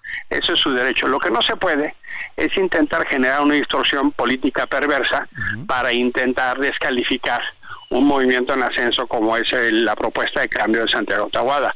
Si los migrantes están o no están, eso es un tema que no nos corresponde. Lo que es muy importante, como tú subrayas, es que tengan claridad que no se les dio ni peso, ni camiseta, ni recurso alguno eh, los migrantes tienen todos los derechos que les garantiza la Constitución. Lo que no queremos, como vimos en Tijuana con Claudio Sheinbaum, es un uso perverso de la necesidad de los migrantes. Sin duda, pues senador Emilio Álvarez y Casa, a reserva de que volvamos a platicar, porque hay que entrarle sí definitivamente al tema de los migrantes aquí en la Ciudad de México. Es importante la información que ya nos da desde la, desde la campaña de Santiago Taboada. Si nos, ¿Le parece si nos mantenemos en comunicación y le entramos con mucho más tiempo al tema de los migrantes? Porque sí, sin duda, aquí en la Ciudad de México ya es una crisis la que se está realizando. ¿Le parece? Por supuesto, José Luis, quedo muy atento y con mucho gusto de saludarte. Te mando un fuerte abrazo. Le mando un de regreso, feliz 2024. Vamos a una pausa y regresamos aquí a la una. En un momento regresamos.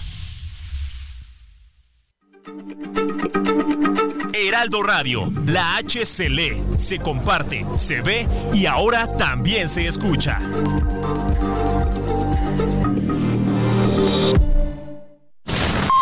Ya estamos de vuelta en A la Una con Salvador García Soto. Tu compañía diaria al mediodía. Periódico, última noticia, se acabó la rumba de la Martina. Periódico, con la lista de la bolita. Oye, oye, dame uno. Digo, avanza que cambió la luz. Mira, mira, se le pone la chava, caballero. Se va, se va, se va.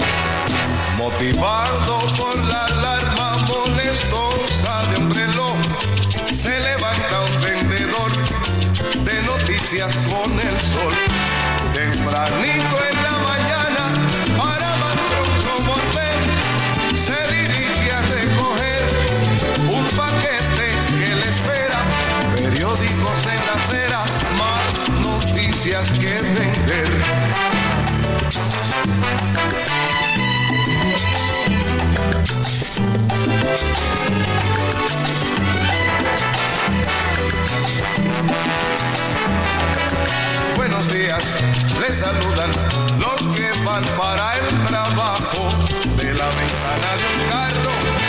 Les saludaron también, pero si lo conocen muy bien, la tarde con 31 minutos, 2 de la tarde con 31 minutos y continuamos aquí en A la Una con este ritmazo. Pura salsa, una muy buena salsa también, periódico de siempre. Una canción cantada por Cheo Feliciano en 19 1982, ya tuvo y tiene sus ayeres. Y es precisamente Tit Curet Alonso que escribió periódico de ayer que escuchamos al arrancar esta segunda hora, que nos regala esta joya. Una joya menos conocida, pero igual de bailable e igual de clásica. Una canción que pareciera la continuación de periódico de ayer, pero que habla también eh, eh, sobre la prensa en aquellos tiempos. Y todavía conozco a muchos. Yo mismo prefiero leer los periódicos todavía al final en la carrera de, periodismo y en la maestría de periodismo que, que hice en alguna vez, pues nos encantaba oler y tener el periódico en las manos. Hoy ya los jóvenes, las nuevas generaciones lo leen a través de las redes sociales, a través de los medios digitales, pero siempre tener el periódico en la mano, siempre es un gusto olerlo, percibirlo, saber lo que está pasando, incluso, incluso, incluso se disfruta más la noticia, no sabe. Y bueno, ya cuando uno publica, ve su nombre ahí publicado, es una cosa, una cosa versallesca. Pero bueno, periódico de siempre, Cheo Feliciano, una canción de 1982. Un abrazo a todas y a todos los periodistas de este país. Abrazo a todos ellos. No bajemos las plumas, no bajemos los micrófonos, porque nuestra tarea es vital para un país democrático como el nuestro. Trépala, mi Luis, periódico de siempre.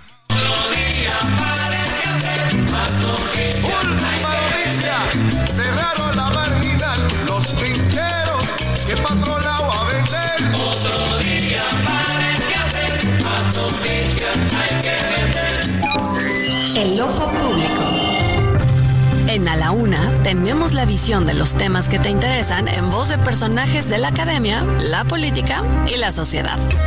Hoy escuchamos a Carlos Salomón en ¿Sabías qué? El ojo público. De niño fui cliente de los Reyes Magos, los cuales fueron muy generosos conmigo. La verdad que en el pueblo donde nací, a la orilla del Usumacinta, en ese entonces no se conocía Santa Claus, por razones obvias. La Navidad y el Año Nuevo rondan más de 30 grados de temperatura. Pero en fin, los Reyes Magos llegaban puntuales la noche del 5 de enero para que muchos niños fuéramos felices. ¡Qué infancia aquella, llena de recuerdos! Por eso, y en honor a aquellos recuerdos, en esta ocasión me quiero dirigir a Melchor para agradecerle el primer triciclo que tuve. Y hoy le quiero encargar que en la próxima llegada a México todos los hospitales, en particular donde se atiendan los más necesitados y los niños de este país tengan todo lo necesario, desde curitas hasta las medicinas para niños con cáncer, para que nadie se muera por falta de atención médica. A Baltasar, que me trajo mi primer libro, y por esa confianza hoy le estoy enviando una carta para encomendar las escuelas públicas, para que los 30 millones de niños de este país puedan asistir a sus clases sin la preocupación de que los baños no sirven o que el mobiliario escolar está muy viejo y además puedan tomar sus clases con normalidad, sin importar que llueva, haga frío o calor. De igual manera, a Baltasar le encargo que las condiciones físicas sean óptimas para que los maestros puedan desarrollar su trabajo y los niños de México cada día abran los ojos con nuevo conocimiento que les permite enfrentar el difícil y complejo mundo que les va a tocar vivir.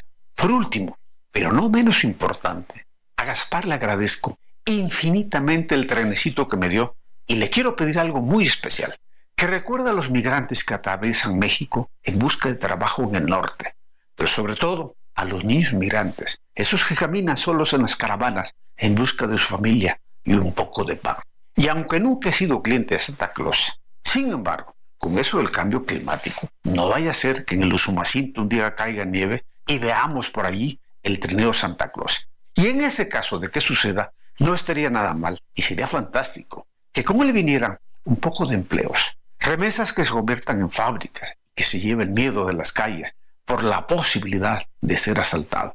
La verdad santa, la violencia no nos gusta Sé que es muy difícil cumplir con estas peticiones y si les pueden olvidar en el transcurso del año.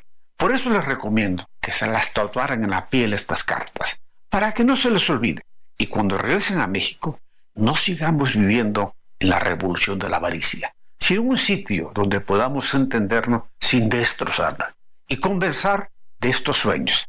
Gracias Melchor, Gaspar, Baltasar y a ti Santa Nunca los olvidaremos si nos ayudan con este manojo de sueños.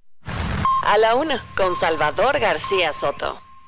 Dos de la tarde con 36 minutos, dos de la tarde con 36 minutos. Gracias al gran Carlos Salomón en sus sabías que, que nos regala esta carta, esta carta de los Reyes Magos, justamente que van a llegar ya este fin de semana. Y bueno, pues sin duda, sin duda, es una carta que todos deberíamos de suscribir para tener un mejor país y un mejor, un mejor México. Gracias a Carlos Salomón. Usted recuerde que siempre aquí en Ojo Público escucha las voces críticas, críticas, pero además sustentadas, voces que de verdad tiene que escuchar y por eso se las compartimos aquí en este espacio. Oiga, en el bloque anterior estábamos platicando ya del cierre de campañas aquí en la Ciudad de México. Fue uno de los estados que ya comienza el cierre de pre-campañas para entrar ya directamente al periodo de campañas. Platicamos sobre el tema de la aparición de ciudadanos haitianos dentro del cierre de campaña en la Gustavo Amadero de parte del señor Santiago Tabuada. Aquí el senador Emilio Álvarez y Casa, que forma parte justamente de esta campaña, nos aseguró que la hipótesis principal que tienen dentro del, del de, eh, de, este eh, grupo de campaña es que Morena y el gobierno de la Ciudad de México habrían infiltrado, es decir, les habría dado esas playeras, las gorras, las banderas del PAN para infiltrarlos en el evento de Santiago Tabuada y así, bueno, pues provocar esta polémica y desviar en la atención. Es lo que dice el PAN, es lo que nos dicen y aquí lo escuchan a la una desde esta, eh, desde esta eh, este grupo de campaña que es de Santiago Taboada. Quien también cerró campañas eh, el día de ayer fue eh, Movimiento Ciudadano con su candidato Salomón Chertorivsky, que recordemos ha sido secretario de salud del país. Cerró pegando calcomanías en la avenida Patutismo. Además, compartió una mega rosca de reyes en la sede del partido entrada yo sí les diría a Clara y a Santiago que jueguen limpio. Han hecho trampa desde antes de que empezaran las precampañas. Seguramente utilizaron recursos públicos, ya lo denunciamos ante la autoridad electoral. Este, claramente anticiparon las campañas, claramente sobrepasaron los montos máximos que se pueden. Entonces los jugadores están haciendo trampa. Y precisamente hablando del tema de las elecciones y los medios, ayer la consejera presidenta del INE, Guadalupe Tadei, afirmó que el acompañamiento de los medios de comunicación será fundamental. ¿Por qué? Bueno, porque permitirá mejorar la calidad de la información que recibimos los mexicanos. Sostuvo que los medios tienen dos tareas imprescindibles, coadyuvar al libre tránsito de la información y ser instrumentos de vigilancia del ejercicio del poder. Sin duda, es lo que le digo, el trabajo de los medios de comunicación y de los periodistas, porque ellos, ellos nos pueden vender, bueno, ellos no venden a su madre porque no pueden, ¿eh? Los candidatos cuando están en candidaturas venden todo lo que tengan con tal de ganar un voto, ¿eh? Y el chiste también del periodismo y de los medios de comunicación es señalar lo que han hecho y lo que no han hecho, porque de eso se trata precisamente. Así que sin duda, y secundamos también lo que dice la consejera presidenta del INE, la importancia de los medios de comunicación que serán, que serán vitales en este proceso electoral. Oiga, y sobre el tema del Tribunal Electoral del Poder Judicial de la Federación, que ayer le contamos que pues le hicieron el vacío a la nueva eh, presidenta de este instituto, Mónica Soto, bueno, pues ya comenzó su gestión con la primera sesión de este año y aseguró que el tribunal cuenta con autonomía e independencia. Hoy se abre una nueva página en la historia de este tribunal. No es un borrón y cuenta nueva. Por el contrario, debemos sentirnos orgullosos por lo que hemos construido en los últimos 28 años. México puede estar tranquilo cuenta con un tribunal con autonomía e independencia. Va en prenda mi imparcialidad, independencia y autonomía en mis decisiones. El proceso electoral está plenamente garantizado. Iniciamos con pasos firmes nuestra tarea de proteger los derechos fundamentales de todas las ciudadanas y los ciudadanos de México. Pues es lo que dice la, la, consejera presidenta, eh, perdón, eh, esto fue más bien dicho por eh, Mónica Soto, la nueva presidenta del Tribunal Electoral del Poder Judicial de la Federación. Ya escuchamos lo que dijo la consejera presidenta del INE y ahora escuchamos también lo que dice la, la, nueva presidenta del Poder del, del Tribunal Electoral del Poder Judicial de la Federación. Sin duda es importante y ojalá se cumpla esta autonomía porque le recuerdo que es el tribunal el encargado de calificar la elección que se va a llevar a cabo en el 2024, el encargado de palomear y decir si en efecto esta candidata o esta candidata es la ganadora y la próxima presidenta de la República Mexicana. Así que ahí está y esperemos que de verdad se conduzca como nos lo ha prometido. Ya está grabado y ya está jurado. Vámonos a información de último minuto. Último minuto en A la Una con Salvador García Soto. Milka Ramírez, ¿qué nos tienes de último minuto? Cuéntanos. José Luis Santiago Nieto pidió licencia a la Procuraduría General de Justicia del Estado de Hidalgo para contender por la senaduría de Querétaro. Ya informó su decisión al gobernador de aquel estado y va a realizar actos de pre-campaña y va a sostener algunas reuniones hasta el 18 de enero. Va a ser su último día en, este, en estos asuntos. Exactamente, Santiago Nieto que ahora va a buscar un, una curul, un escaño en el Senado de la República por parte de Querétaro, quien hasta, hasta hoy, que ya solicitó licencia, bueno, pues formaba parte como encargado del despacho de la Procuraduría de este estado. ¿Qué más, mi querida Milka? Nada más, José Luis, es la información hasta el momento. Y la cual te agradezco, querida Milka. Vámonos con, eh, vamos a platicar al inicio de este programa. Le informé que este jueves Leni Abatres asumió el cargo como ministra eh, máxima, como ministra del máximo tribunal, la Suprema Corte de Justicia de la Nación. Ya había sido desde que fue nombrada por el Senado ministra, hoy simplemente ya se suma a la Corte como abogada constitucionalista, como jueza constitucionalista dentro de este pleno. Pero bueno, su llegada ha causado polémica y ha causado también algunas eh, declaraciones en torno al discurso que da, porque llegando y pegando, le pegó al Poder Judicial y le pegó a la Suprema Corte de Justicia de la Nación, a la que, a la que se formó parte el día de hoy. Pero para platicar y analizar la llegada precisamente de la nueva ministra a esta máximo tribunal, saludo con muchísimo gusto a Víctor Olea Peláez, él es presidente de la Barra Mexicana de Abogados, que por cierto también emitió un comunicado el día de hoy en los cuales pedían que la autonomía y la independencia de este poder se mantuviera más allá de, las, de los discursos y la ideología. Muchas gracias, don Víctor Olea, por tomarnos esta llamada. Buena tarde. José Luis, al contrario, muy buenas tardes para ti y para todo tu auditorio. Oiga, ¿y qué decir? ¿Qué decir de estas primeras palabras? Lo escuchamos, ya lo escuchamos al inicio de este programa, seguramente usted ya tuvo la oportunidad de escucharlas también, cuando critica a, la Suprema Corte y cuando critica al Poder Judicial. ¿Qué decir de arranque con este, pues esta llegada y estrenada de Lenia Batres como ministra en la Suprema Corte? Pues la verdad es este decepcionante, José Luis, y además incongruente. Ya decía un distinguido barrista este, el día de hoy por la mañana, después del discurso de la señora ministra, de que es incongruente su discurso en cuanto a que sería tanto como em, eh, querer ser obispo sin creer en Dios, ¿no? Es decir, querer ser, como ya lo es, ministra de la Suprema Corte de Justicia de la, de la Nación, este, denostando a la misma de entrada. Creo que es un arranque que no trae muy buenos augurios para el Estado constitucional de derecho y para la independencia judicial. Sin duda. Ahora, este, e, ella ya llega y ya mostró, o sea, no le está mintiendo absolutamente a nadie, que llega con el mismo discurso que trae recogido desde el presidente López Obrador. ¿Qué cree que pueda ocurrir para dentro del, del, pleno, para dentro del grupo de los 11 ministros? Este discurso que, bueno, hasta la fecha, bueno, lo ha manifestado también otras dos ministras, pero ¿qué pueda traer? ¿Cree que pueda evidenciar una posible división dentro de la misma, de la misma Suprema Corte, que es tal vez a lo que apostaría el gobierno federal a dividir la, la, Corte? Pues creo que, que, es todavía más grave que eso, José Luis. Yo creo que este discurso inicial de la señora ministra da pauta de que no es que se quiera dividir, sino se quiere destruir desde adentro la estructura de la Suprema Corte. Eso es lo más delicado. Afortunadamente tenemos todavía en lo que resta de este 2024 una composición de la Suprema Corte de ocho ministros que están siendo el, el, dique en favor del Estado constitucional de derecho y en cuanto a las acciones de inconstitucionalidad y controversias constitucionales con los ocho votos que toda la ciudadanía sabemos. Ahora, eh, este tipo de discursos pues tienden claramente a destruir la estructura de la Suprema Corte. Yo creo que esto no lo podrán hacer lo que resta del año, pero se torna peligroso para el año que entra. Sin duda, y nos lo dice, nos dice abogado por el hecho de que el año que entra habría otro recambio o otro cambio dentro de la Suprema Corte y entonces la próxima presidenta cambiaría o elegiría a, un, a un, nuevo ministro y en todo caso que fuera Claudia Sheinbaum, bueno, pues entonces ya habría entonces mayoría en favor o por lo menos cercana a la 4T o a la presidenta.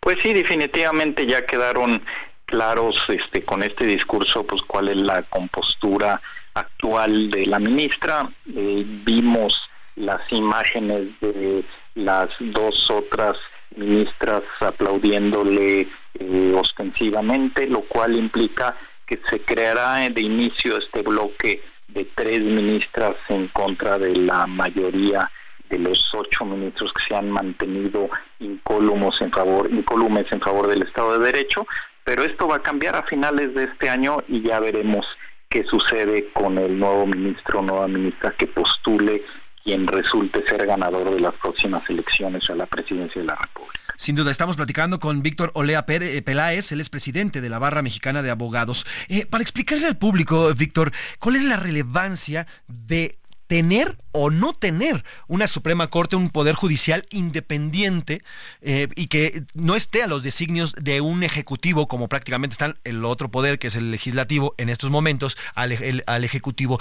¿Cuál es la relevancia justamente de la independencia? Si nos podía explicar, porque ha habido muchas quejas, Víctor, de que el poder judicial está muy alejado de la población, que está muy lejos de la gente y justamente aprovechándose de eso han metido disparates como el de elegir a jueces o a los mismos ministros por votación.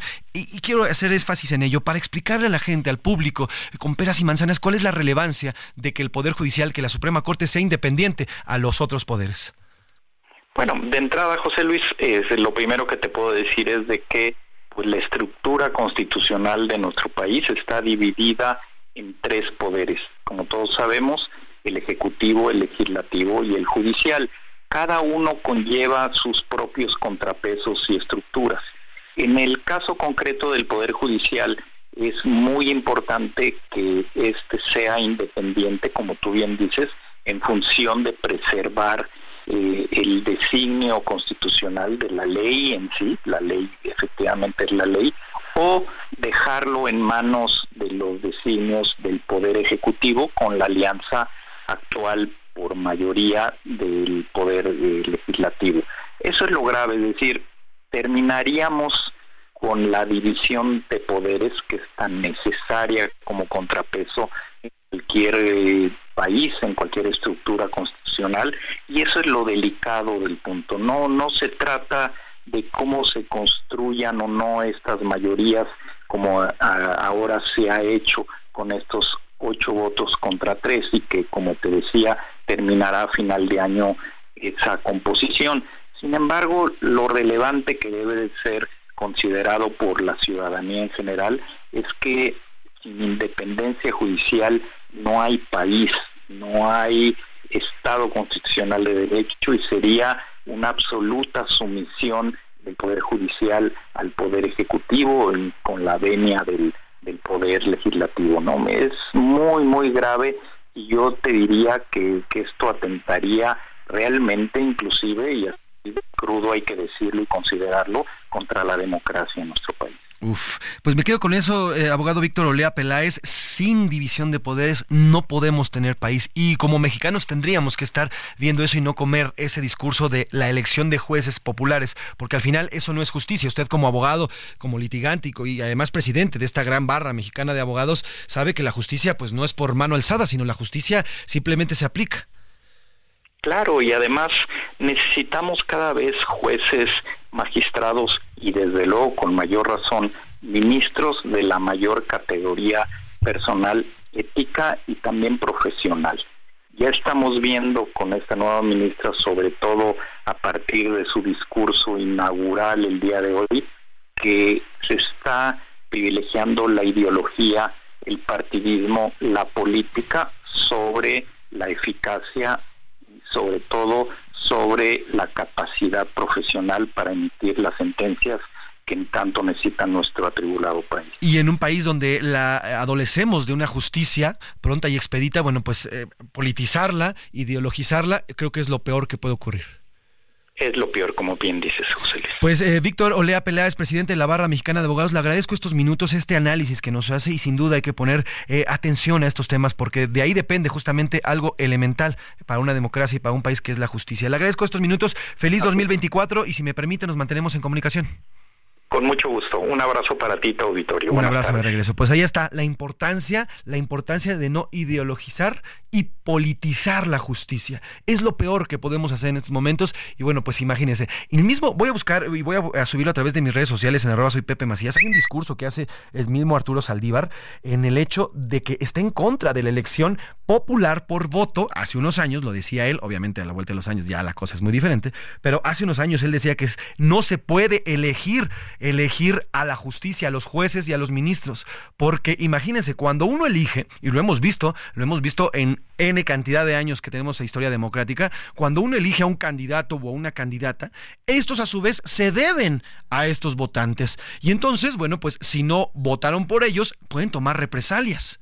Y la justicia no puede ser así. La justicia se cumple, la justicia se lleva a cabo. Claro, en nuestro país la justicia es algo a veces efímero y nada más para quienes tienen dinero, pero sumado a eso, bueno, pues imagínense, vamos a tener la justicia sometida al voto.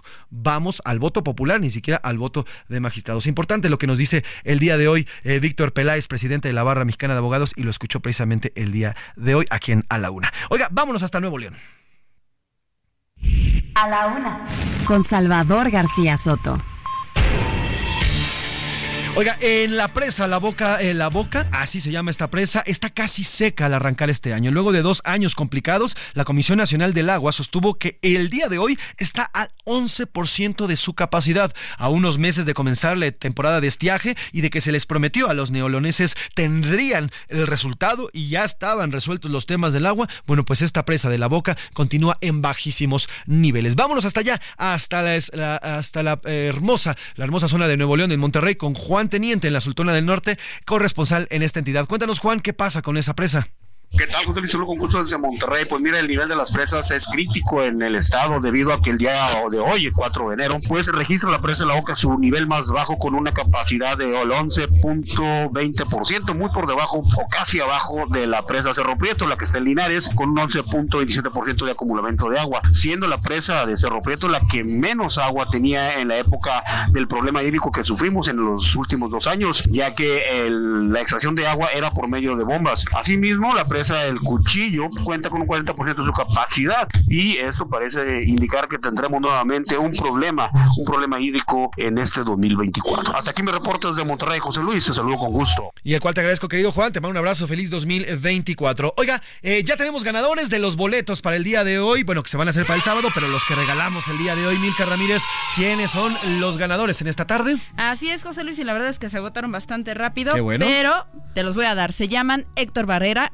Jorge García, Edwin Arellano, Mario Sánchez, Samantha Villanueva y Ricardo Limón. Pues saludos a todos y felicidades. En unos momentos les vamos a escribir, el señor Rubén Esponda les va a escribir a través del celular para decirle la mecánica de entrega de estos mismos boletos. Y gracias de verdad por haber participado. Si usted no ganó, no se preocupe. En los próximos días vamos a tener muchos más, eh, más regalos para tenerle a usted, para contarle y para que usted disfrute también, no solamente se informe. Así nos despedimos en esta linda tarde de jueves. Gracias, Milka Ramírez. Gracias, José Luis. A nombre del titular de este espacio, el periodista Salvador García Soto. En la producción está Rubén Esponda. En, la asistencia de producción está el señor Rubén Cruz. En, la coordinación de invitados, Laura Mendiola. También está en la redacción Milka Ramírez, Miguel Zarco. Está también Ricardo Romero, Iván Márquez, Diego Gómez. Y aquí en los controles está el señor Luis Ahumada. A nombre de todos ellos y del periodista Salvador García Soto, yo soy José Luis Sánchez Macías. Está usted informado. Pase una muy bonita tarde. Buen provecho. Y arriba los periodistas. Los periodistas deben ser cuidados en este país.